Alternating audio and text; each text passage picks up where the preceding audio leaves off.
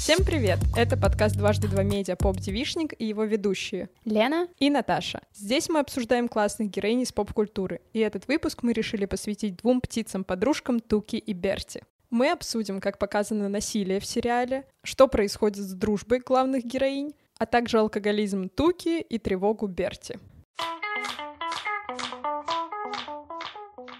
Лена, расскажи, как ты познакомилась с мультсериалом? На самом деле тут довольно стандартная история. Я скроллила Netflix, тогда как раз вышел первый сезон мультсериала, и я посмотрела его буквально за один присест. Я была в восторге. Мне реально казалось, что это что-то абсолютно новое. И на самом деле с первого просмотра я не сразу поняла, а что такое новое было mm-hmm. в этом мультсериале. Аналогично. Вот, и почему, почему он мне так зашел? Почему это было вот такое ощущение, будто бы ты в теплой атмосфере с лучшими подружками, девушками сидишь mm-hmm. и болтаешь. И я знаю, что сейчас вышел второй сезон, но я его еще не смотрела, потому что я хочу дождаться выхода всех серий.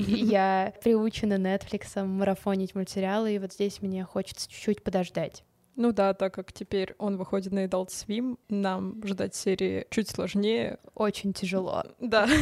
А как ты познакомилась с мультсериалом? Я познакомилась с мультсериалом прошлой зимой. Я тоже посмотрела его буквально в один присест. Мне очень понравилась анимация, мне понравилось, что он про двух подружек, причем таких очень прикольных, легких, со своими проблемами. Но, если честно, я тоже сначала вообще не врубила, что такого нового я увидела в этом сериале. Этому моменту я его уже посмотрела раз 15, если не больше. Вау. Да, потому что я начала пересматривать как раз к записи нашего подкаста и поняла, что с каждым просмотром у меня открываются все новые и новые грани, я по-новому понимаю какие-то ситуации, и поэтому в какой-то момент не смогла остановиться, посмотрела его раз 15. Новый сезон я посмотрела первые две серии, но я думаю, мы сегодня не будем его обсуждать, так, если очень-очень кратко, без каких-то спойлеров, потому что тоже, наверное, его надо уже смотреть, когда будут выпущены все серии, и мы сможем понять динамику сезона, потому что в первом сезоне это было супер важно, посмотреть, как что меняется на протяжении протяжении всех эпизодов. Немножко о создании сериала. Он вышел в 2019 году, и его создательница Лиза Ханвальд работала до этого над Боджеком. И мне кажется, ее рука очень заметна в анимации и в некоторых героях. Когда мы видим офис Берти, мы видим кошечек, которые очень похожи на героиню из Боджека. Первый сезон вышел на Netflix, потом Netflix отказался. Второй сезон выходит уже на Adult Swim. И нужно понимать, что, в принципе, второй сезон стал возможным именно благодаря тому, что мультсериал набрал просто огромную фан-базу людей. И буквально недавно у нас на медиа выходил материал в преддверии выхода второго сезона, где переведено частичное интервью с создательницей Туки mm-hmm. Берти, и она рассказала, что не ожидала такой поддержки, потому что если вы сидели в Твиттере или, в принципе, в любых социальных сетях вот в тот период, когда Netflix отказался от Туки Берти, то вы наверняка видели, что были хэштеги, были статьи mm-hmm. в разных англоязычных медиа о том, почему сериал заслуживает продолжения, потому что все реально были в восторге, как и мы. Мне кажется, сначала надо уточнить один момент. Мы уже сто раз сказали Тука и Берти, но при этом в английском варианте они Тука и Берти. Надо определиться, как мы будем их называть, потому что, мне кажется, у нас в редакции то мелькает один вариант, то другой. Наверное, давай придерживаться перевода, да. Пока мы обсуждаем целиком сериал, хочется еще раз отметить анимацию, насколько классно да, ее сделали. Да. Плюс мне очень нравится смешение техник. Я это всегда подмечаю во всех мультфильмах, mm-hmm. которые этим козырят. Мне особенно нравится эпизод, где Тука страдает от сексовошек, когда она на суде в гипермаркете оправдывается, как она вообще ними заразилась. Мы видим как раз-таки кукольную анимацию, где она идет в кусты пописать, и там на нее нападают сексовошки. То есть на нее сначала говорили, что вот, это все от каких-то незащищенных контактов. Она такая, нет, это по другой причине. Это очень прикольно было сделано. Вообще очень люблю вот вот эти вставки, они ненавязчивые, их не так mm-hmm. много, видно, что это сделано не для того, чтобы показать, вот, смотрите, что мы умеем, а чтобы немножко разбавить картинку, да. дать нам что-то новое, и, наверное, мне кажется, частично сломать эту четвертую стену, потому что эти вставки настолько нелепы и немножко смешны, что ты понимаешь, что как будто бы героини с тобой сидят и пересказывают свои какие-то истории с помощью другой техники анимации. И до этого я была так впечатлена анимацией только в Гамболе. Но mm-hmm. там это было сделано намеренно, чтобы показать вот все это потрясающее воображение детей, которые mm-hmm. видят мир абсолютно разными красками. И очень круто видеть тоже огромное количество техник во взрослой анимации. Плюс мне еще в целом импонирует 2D, которое мы видим на протяжении всего сезона, потому что даже его сделали очень классно, кроме визуальных метафор, где, например, грудь убежала, но мы к этому попозже вернемся. Мне в целом очень нравятся краски, которые выбраны, он очень яркий, там женщины, растения, да. поезда в виде змей, и ты смотришь и думаешь, господи, я очень хочу в эти тропики, как взять туда билет? У меня есть тейк, что та прекрасная женщина-растение сделала все еще до леди Димитреску, на которой все симпели в Твиттере э, после выхода трейлера нового Resident Evil. Так что да, Тука и Берти предвидела все это. Да, и вообще то, как они каждую серию играются с этими образами, как это визуально визуально классно всегда выглядит, как это все гармонично сочетается друг с другом, как и отношения героинь, как и драма и комедия, то, что очень часто балансируется, и создательница как будто этим всем жонглирует и показывает реальную жизнь. То есть мы не видим перекоса в одну или в другую сторону, мы где-то на середине, при этом нас не лишают никакой эмоции, нам показывают весь этот спектр чувств, переживаний, радостей, что в целом ощущается, как будто бы это реально подружки из э, анимационного мира, но которые настолько тебе близки духовно, что ты такой, блин, классно, как-нибудь с ними законтачусь, попьем кофейку. Давай обсудим самих героинь. И сначала у меня к тебе вопросик. Кто тебе больше импонирует? С кем ты себя ассоциируешь? На самом деле это очень сложный вопрос, потому что в процессе просмотра даже одного сезона ты постоянно мечешься и не понимаешь, кто из них хорошая, потому что каждая из них не идеальная. Вот мы с тобой обсуждали тоже уже... не идеальные. Мы с тобой тоже не идеальные, но мы буквально недавно обсуждали Бет, и вот в случае с Бет мы как раз говорили, что во взрослой анимации не всегда можно увидеть вот этих вот неидеальных персонажей, но при этом реалистичных, не доведенных до абсурда. Да. И вот мне кажется, у Туки и Берти отлично это получается. Да, изначально мне очень сильно нравилась Тука. Ей плевать на все, а я как mm-hmm. раз вот в тот момент думала о том, чтобы наконец начать жить одной. И я думала, что вау, Тука — это просто моя девчонка, понимает как я живу, что я делаю. Она же еще просто страшная грязнуля, и у нее постоянно mm-hmm. засранная комната. И я чувствовала столько понимания по отношению к ней, но при этом я параллельно всегда держала на подкорке мозга, что «Хм, ладно, в некоторых моментах я очень похожа на Берти». От этого всегда возникало ощущение, что обе героини показывают такую, как раз, наверное, не идеальную миллениалку. Та, у которой дофига проблем, та, которая пытается справиться с этой сложной жизнью, в которой все постоянно идет не так, и со здоровьем что-то, и с отношениями что-то, и постоянно есть какие-то рабочие вопросики, но все еще по сей день я чувствую намного больше связи с Тукой. Я не хочу быть на нее похожа, но при этом мне приятно просто видеть, что такая героиня есть, и она показывает то, как некоторые живут. А у тебя? Наверное, стоит сначала сказать, что для меня была вообще странная идея дружбы Туки и Берти, потому что, на мой взгляд, они, особенно первые разы, когда я смотрела, они очень разные. То есть мы видим, что Берти стремится карьере, она постоянно пытается саморазвиваться, рефлексирует. А только такая, мне на все плевать. Буду сидеть в своей комнате, поднимусь к Берти, потом по... спущусь. Потом спущусь, пойду напишу письмо и заработаю свои копейки, если мне их заплатят. Ну, то есть слишком противоположные взгляды на какие-то темы, которые, мне кажется, в долгой близкой дружбе, ну просто не могут существовать, потому что все-таки мы остаемся со своими друзьями на одной волне и продолжаем общение. Дружба не заканчивается только когда вы оба двигаетесь, мне кажется, в каком-то похожем ритме. Возможно иметь классных знакомых или приятелей или давних друзей, с которыми вы видитесь очень редко,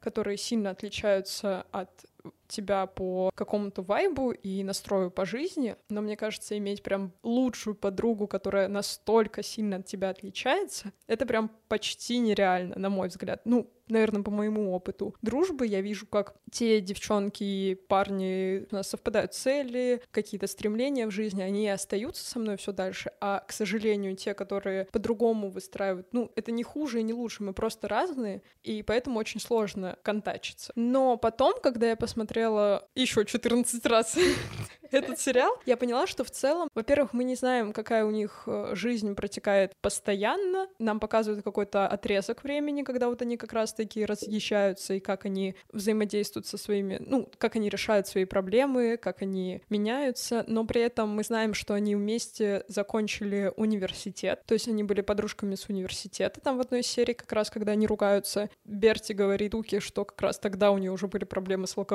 и она пыталась ее спасти от них. Плюс мы видим, что Тука такая немножко... Она, конечно, веселая, но она меланхоличная, мне кажется, из-за ситуации с деньгами. Ей уже не нравится брать деньги у тетушки. И мне кажется, в новом сезоне наверняка она будет решать э, уже сильнее эту проблему. На каком-то отдельном этапе вот такое разное отношение к жизни, мне кажется, может быть. Но в целом, если они постоянно такие разные, то для меня это вопросик к их дружбе. На самом деле, я первое время себя очень ассоциировала с Тукой, и мне кажется, это логичный шаг, потому что хочется себя ассоциировать с Тукой, потому что она веселая, она оторва, и в моменты, когда ты сидишь с ноутом, страдаешь от того, что у тебя нет времени поспать, ты такой, да, я хочу быть Тукой.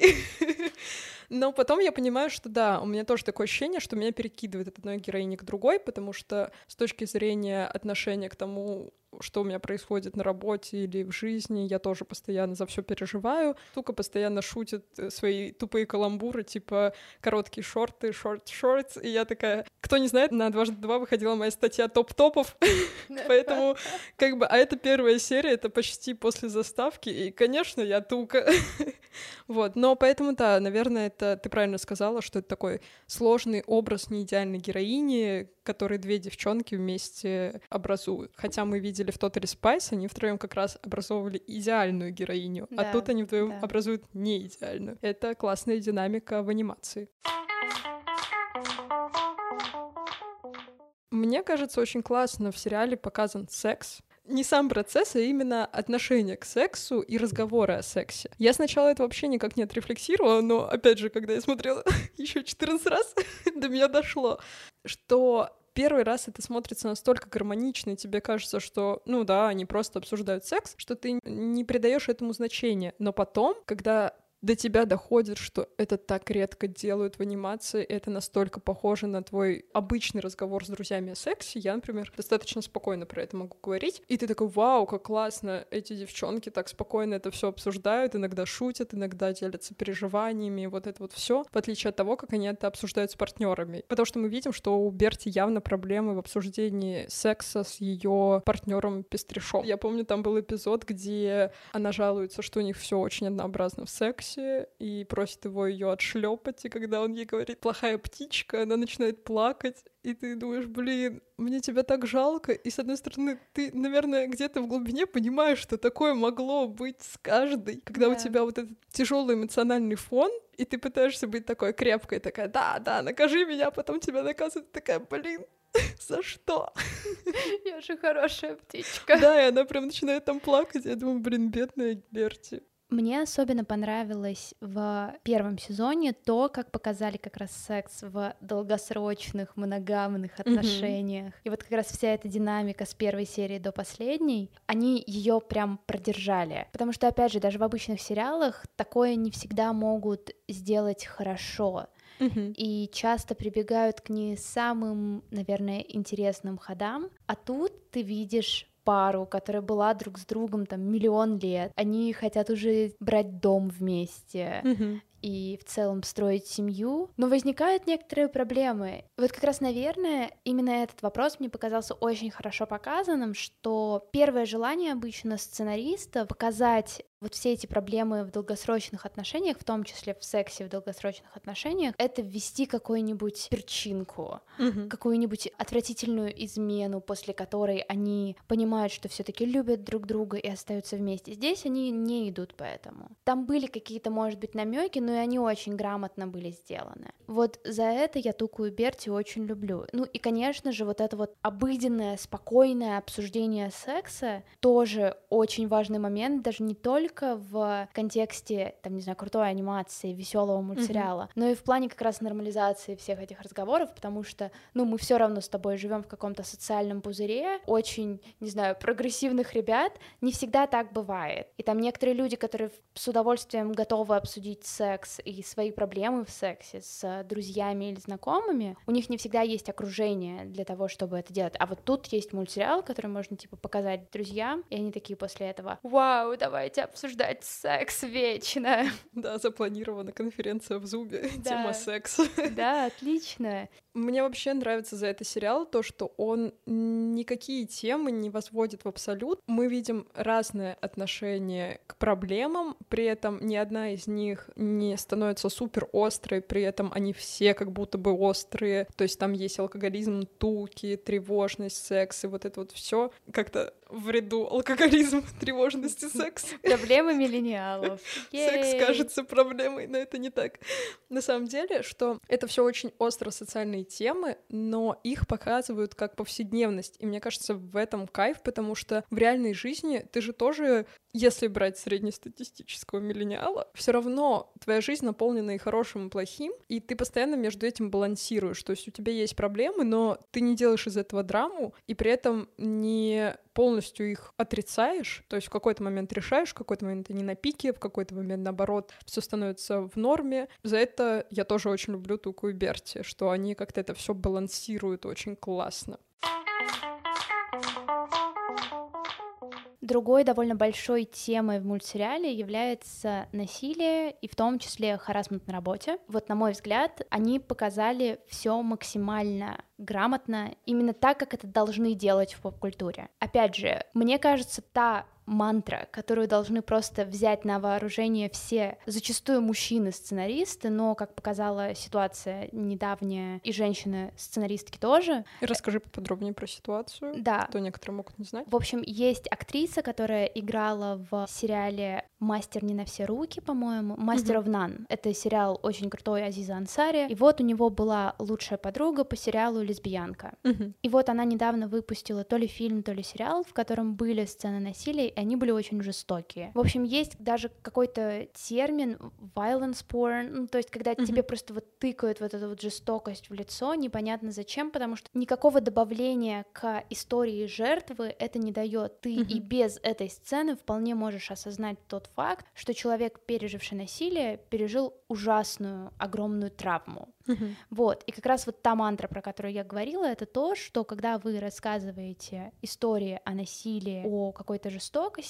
нужно в первую очередь во внимание брать именно историю жертвы, Мгм. сторону жертвы, рассказ жертвы, и показывать ее эмоции, показывать ее просто повседневную жизнь даже, как то, что с ней произошло, повлияло на, ее абсолютно обычную жизнь. Но зачастую этой мантре не следует. И мы видим сериалы, в которых очень ярко представлено то, что можно было опустить. Вот. И Тука и Берти с этим просто потрясающе справляется, потому что мы сразу вспоминаем, наверное, самый основной эпизод, связанный с этой темой. Это кажется, предпоследняя серия, в которой она вместе с Тукой отправляется в свой родной город, и мы узнаем, что э, Берти была пловчихой, Мгм. и она была в этом очень хороша и хотела поучаствовать в соревнованиях, но в последний момент отказалась. Мгм. И вот у нас как бы идет эпизод, и только конце мы узнаем, что она отказалась от этого, потому что в один из дней тренировок утром плыла до своего привычного места. В этом месте был спасатель, и он ее изнасиловал mm-hmm. в лесу. При этом нам не показывают эту сцену. Нам просто показывают то, насколько жизнь Берти перевернулась после этого,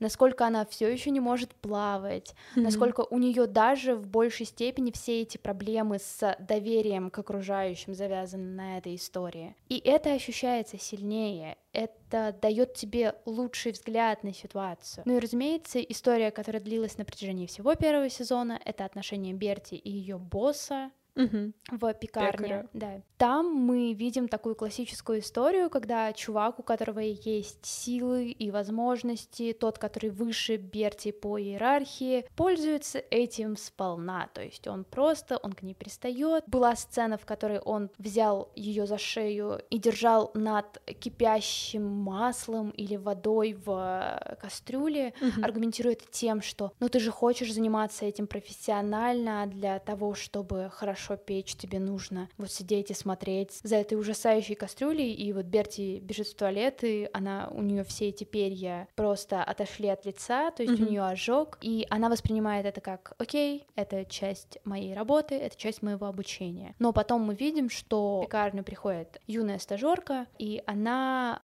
когда этот пекарь делает то же самое, она называет его просто крипом, что вы делаете, и э, напрямую говорит Берти, типа, ты это знала, почему ты меня не защитила, почему ты не сделала mm-hmm. что-то. И вот это тоже, кстати, довольно сильно воспринимается, потому что вот мы видим такую миллениалку Берти, mm-hmm. и вот у нас есть, не знаю, зумерка, mm-hmm. девчонка пришла такая, типа, да, сейчас буду работать, вы такие классные, как вот эта вот зумерка, которая уже в другом поколении росла, mm-hmm. и которая, наверное, чуть лучше понимает, что такое границы, и чуть лучше понимает, что их можно и нужно отстаивать, и что она готова как-то останавливать все непрошенные действия от странных мужиков на работе. И вот Берти становится супер уязвимой, потому что она не понимает, а почему она это терпела. Наверное, сразу скажу, что я тоже воспринимаю ее босса как э, насильника, потому что особенно последние эпизоды, когда Берти собирается от него уходить, он говорит, да ты без меня никто, вот это вот все, и то, что он пристает опять же к этой новой стажерке, мы видим, что это его нормальная форма поведения, и из-за этого, конечно же,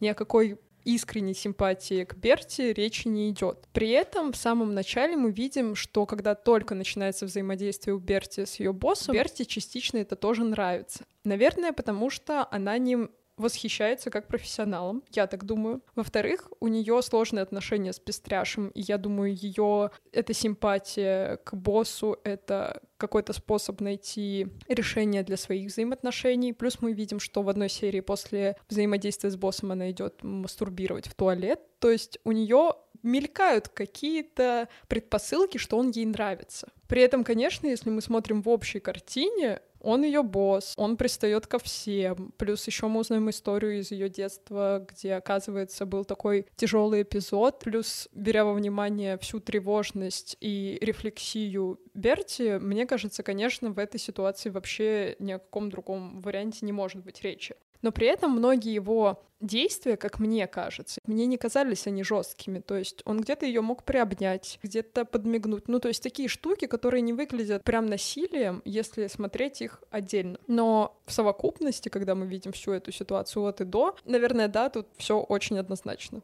И мне кажется, что вот во всю эту ситуацию с боссом конкретно очень много такого внутреннего противоречия при первых просмотрах может носить вот эти вот мысли Берти, когда он с ней как-то заигрывает. То есть мы видим то, что она в восторге, то есть э, ей нравится то, что с ней флиртуют, но при этом, мне кажется, это просто гениальный ход со стороны сценариста, mm-hmm. потому что мы сами начинаем как бы задаваться вопросом, стоп, ну ей же это нравится. И вот здесь как раз вступает вопрос того, что, окей, она считывает э, флирт, но считается ли то, что он делает, как бы правильным. То есть тут ты как бы в своей голове немножечко делаешь шаг назад mm-hmm. и смотришь на это со стороны чуть-чуть хладнокровно и понимаешь, что чувак просто дико непрофессиональный, mm-hmm. потому что на рабочем месте такого, ну, быть не может именно в профессиональных отношениях между людьми. Но при этом сложно говорить, что она не умеет отстаивать свои границы, как мне кажется, потому что когда мы смотрим на ее параллельную работу в офисе, к ней же там тоже подкатывает и кидает грязные комплименты мистер Петух, ужасный этот петух, который ей говорит про ее грудь, и тогда у нее одна грудь убегает, и такая, все, я отсюда пошла, и Перси такая, о боже, что происходит? То есть мы видим, что когда это внимание ей вообще не нравится, и она от него максимально отстранена, ее организм начинает очень сильно реагировать, такой, все, нет, все, мы это не терпим, мы уходим, и даже если сама Берти не может словами сказать, что это противно, ее тело в виде груди само такое, все, я это не терплю, я отсюда ухожу отдыхать. Поэтому достаточно достаточно многогранная ситуация, что тебе надо разобраться во всех этих действиях, понять все эмоции, постараться понять, откуда они приходят в жизнь этой героини, и осознать, было ли насилие, нет, и как она на него реагировала, почему она так на него реагировала. То есть это прям супер комплексная история. И это мы называем хорошим написанием сценария. Мне кажется, еще нам надо поговорить про дружбу, как она показана в Туке и Берти, потому что это один из основных пластов, который сюжетообразующий, и такая, мне кажется, очень большая проблематика, опять же, которую я не с первого раза выявила. Наверное, все уже поняли, что с первого раза я мало что выявила. Интересно, что некоторые сериалы, когда ты их смотришь, они тебя чему-то учат, или ты видишь какие-то проблемы и понимаешь, ага, если у меня будет это в реальной жизни, я понимаю, как с этим справляться. У меня в ситуации с Тукой Берти было ровным счетом наоборот, потому что пока в моей жизни не произошли какие-то проблемы в дружбе, я не понимала, что между ними происходит. На протяжении всего сезона мы видим, что сначала Тука и Берти разъезжаются. Тука очень навязчива. Они пытаются как-то друг от друга оторваться, потому что они супер близкие подружки в какой-то момент, мне кажется, срослись у них жизнь начинает течь в разных направлениях. Тука пытается найти себя в подработках, в какой-то момент она там уходит на виртуальный секс-чат, где мы видим, что она играет за свою э, игровую копию. Берти в этот момент делает карьеру, пытается разобраться в отношениях с Пестришом, и другими мужчинами. И у них в этот момент начинает дружба меняться. Мы видим, что им все больше нужна друг от друга поддержка, но из-за того, что в их жизнь начинают поступать новые какие-то люди, ситуации, проблемы, не всегда хватает на это время, но при этом они не разговаривают об этом открыто. Буквально этой весной произошла похожая ситуация с моей лучшей подружкой. Мы дружим пять лет, мы тоже, как и Тука и Берти, закончили вместе университет. Правда, меня она не спасала от алкоголизма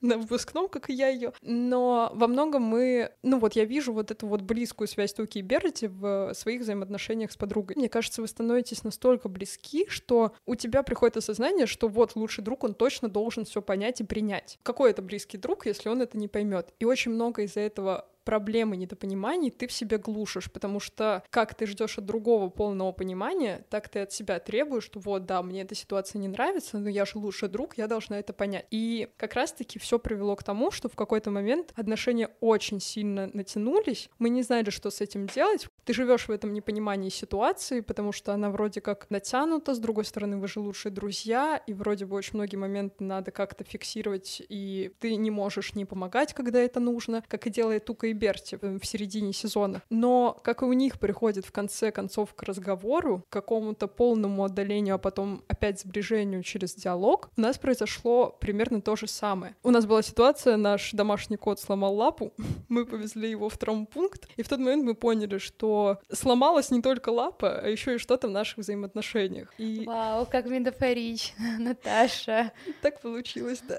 Вот, и мы сели и решили просто обсудить, что между нами происходит происходит, обсудить все, что не нравится, все, что накопилось, все недопонимания. И, наверное, вот когда говорят негативный опыт, это положительный опыт, я очень хорошо теперь понимаю эту фразу, потому что если ты можешь такие сложные моменты пройти спокойно, уважительно, без выплеска грязи на человека, с полным приниманием его стороны и со смелостью рассказать, что тебя беспокоит, то это офигеть как круто. То есть если вы это можете пережить, то все остальное уж точно получится. И вот когда эта вся ситуация произошла в этом мае, и когда я опять пересмотрела Туку и Берти, я поняла их динамику взаимоотношений. Я поняла, как у них на самом деле дружба, какая она у них не идеальная. Как в первых эпизодах мы видим, что вроде бы они такие близкие подружки, просто страдают от того, что переехали. Нет, ничего подобного. Они страдают от того, что у них копятся непредсказуемые претензии, но вопросы друг к другу, и что они не могут их выразить, потому что нужна в этот момент другу больше поддержка, происходят какие-то изменения в жизни, вроде бы не до тебя, вроде бы мы лучшие друзья, и это как-то на автомате идет. Плюс, например, а, рефлексия Берти, мне кажется, больше уходит на отношения и карьеру. Тука вообще пытается игнорировать проблемы в большинстве своем, либо их решать достаточно топорно она их иногда решает, то есть прям отрезает и все. И вот из-за этого мы видим, как у них вот это все копится и в какой-то момент выстреливает. И мне еще очень нравится их диалог, когда они начинают высказывать эти претензии, потому что там очень много любви. Мы видим, как они говорят, да я уже хочу, чтобы ты перестала маячить, потому что ты найдешь самую классную работу. Зачем ты это говоришь? Потому что я люблю тебя. И вот это все так мило. И, и я вообще, я просто шокирована на то, как они это тонко сделали, насколько круто проработана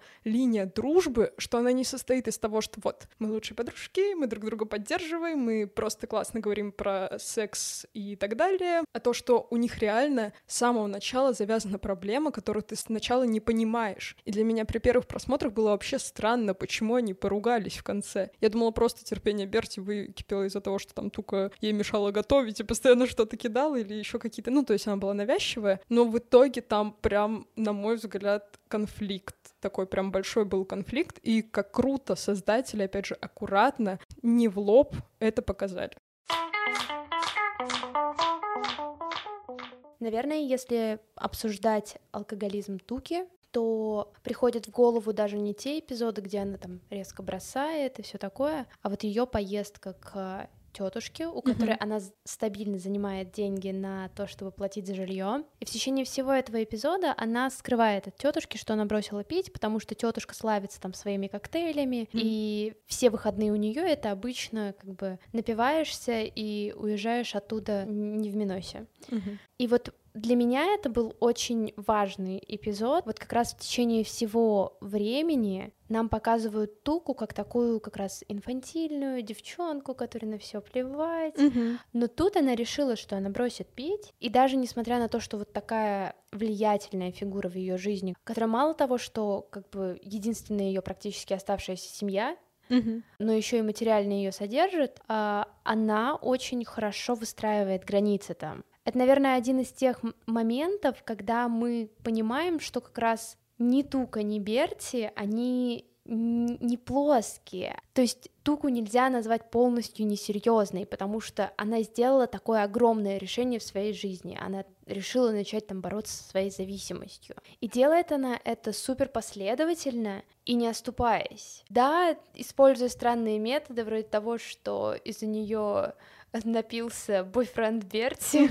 И это очень круто. Это очень круто, что нам опять же показывают героиню, которая кажется, что, ну, не знаю, ни на что не способна, не способна на какие-то здравые решения в своей жизни, но вот она приняла что-то и действует строго по плану, и, мне кажется, дает много-много надежды людям. Да, и плюс мне еще этот эпизод нравится тем, что он поднимает тему взаимоотношений с семьей, причем за это я тоже очень ценю и уважаю Туку за то, что она смогла не только бросить пить, она смогла разорвать эти взаимоотношения с тетушкой. Мне кажется, очень большого числа людей вот в этом возрасте, когда, ну, Туке, конечно, 30, она немножко уже не в том возрасте, когда еще не совсем самостоятельная, да, она такая немножко затянувшийся подросток, скажем так, в отношении... Кидал. Она да, кидал. Да, она кидал именно. В том плане, что, мне кажется, вот этот возраст, когда ты только-только встаешь на ноги и обретаешь финансовую независимость от родителей, который, мне кажется, на самом деле обычно у людей приходится там от 17 э, до 22 до 23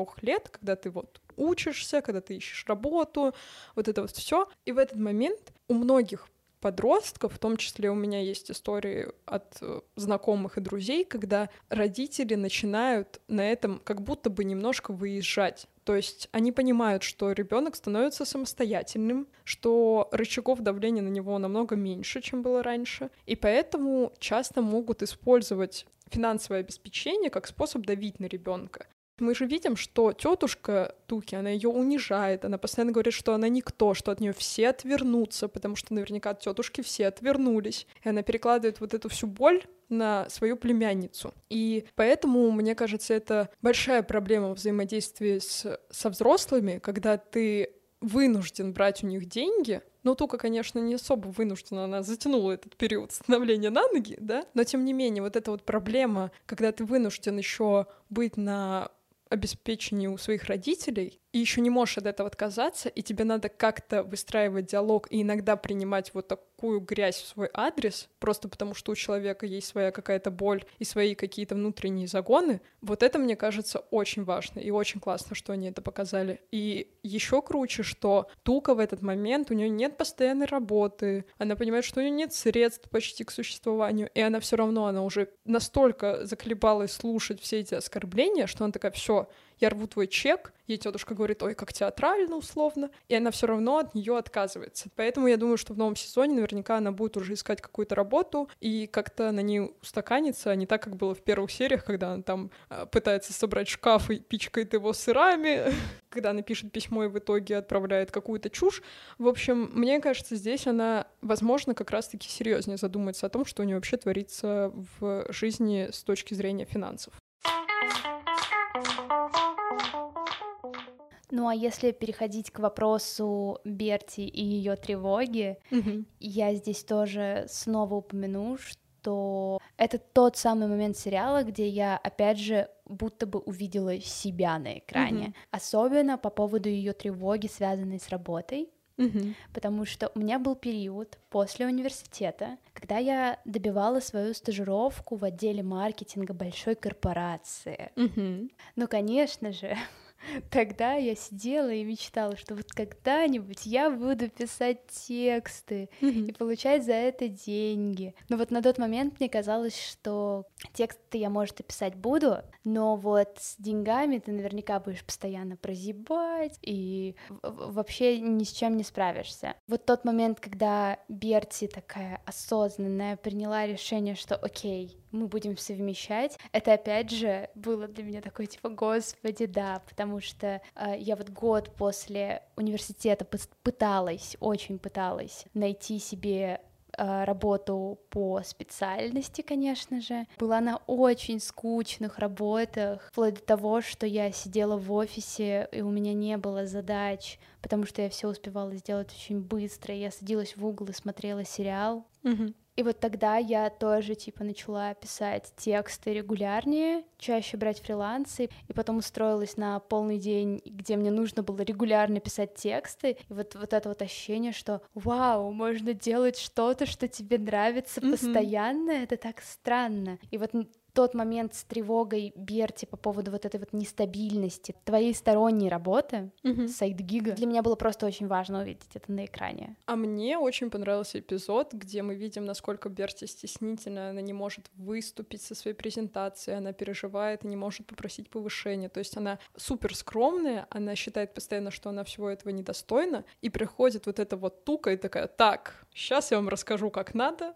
ты, Берти, просто супер, и сейчас я всем покажу это, что ты супер. И мне вот иногда, мне кажется, не хватает вот этой внутренней туки, которая придет и скажет, Наташа, ты супер, сейчас мы всем это докажем, потому что вот эта скромность, вот эта саморефлексия, а вдруг на самом деле не так хороша, вдруг я этого не заслуживаю, вот этот немножко синдром самозванца, ощущение, что то, что ты уже делаешь, не заслуживает э, какого-то одобрения. Вот это вот все во мне очень сильно отзывается. И я надеюсь, что в какой-то момент у меня тоже будет э, расти, возрастать вот эта внутренняя тука. Кроме того, что ты делаешь и как много классных проектов ты можешь выпускать, еще важно показывать, что ты этого достойна. И на самом деле вот во втором сезоне Берти пойдет в психотерапию. Да. Посмотрим, что из этого выйдет, потому что понятное дело, что недостаточно для подтверждения собственной самооценки иметь рядом туку, нужно взрастить внутреннюю туку. Да.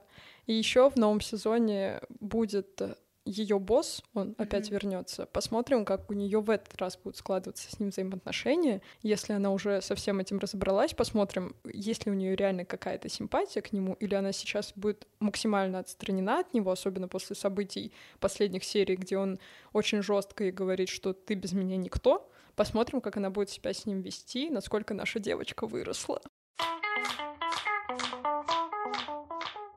На этом все. С вами был подкаст «Дважды два медиа» Попзи Вишник. Лена. И Наташа. Слушайте нас на всех платформах, где вы привыкли слушать подкасты. Оставляйте отзывы, ставьте оценочки и обязательно пишите в отзывах или нам в телегу, о каких героинях в поп-культуре вы бы хотели послушать в следующих выпусках.